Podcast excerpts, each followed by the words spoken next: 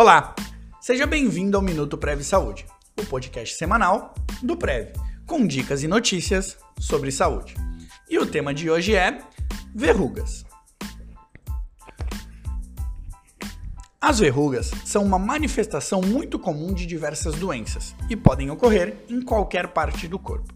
As pessoas com imunidade enfraquecida são as mais vulneráveis.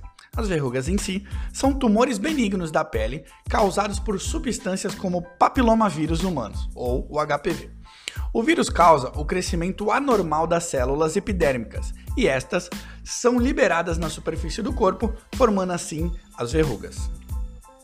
A aparência, tamanho e formato dessas lesões estão diretamente relacionadas a um ou mais sorotipos diferentes de HPV que causaram a infecção. A infecção pode acontecer por meio de contatos diretos com pessoas ou objetos infectados.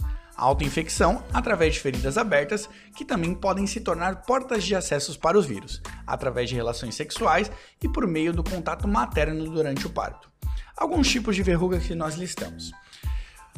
Verrugas vulgares. A modalidade mais comum das verrugas. Costumam ser as ásperas e aparecem em regiões com mais exposição, como mãos, joelhos, cotovelos e entre outros.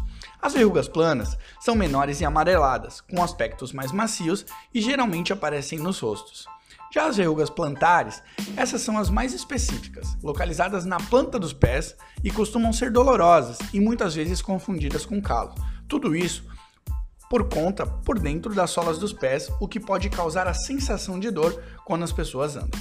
Já as verrugas filiformes, estas costumam atingir as pessoas mais velhas no geral. Têm aspectos finos e compridos e geralmente se localizam na face, principalmente nos arredores dos olhos ou bocas. Já as verrugas angiogenitais ou condilomas acuminados, estas podem ser mais sérias e costumam aparecer nas genitálias e podem ter relação direta com tumores de úteros e dos pênis. A prevenção em si das verrugas é simples e direta: proteção. Principalmente porque uma das principais formas de transmissão é através do contato sexual. Já para as transmissões diretas, através de contatos com ferimentos, o cuidado principal é não tocar na ferida. Geralmente, depois de algum tempo, a maioria das verrugas comuns desaparecem espontaneamente. Em outros casos, o tratamento pode ser feito através do uso de medicações específicas. Alguns casos podem necessitar de cauterização ou a remoção de lesões por meio de eletrocautério ou crioterapia.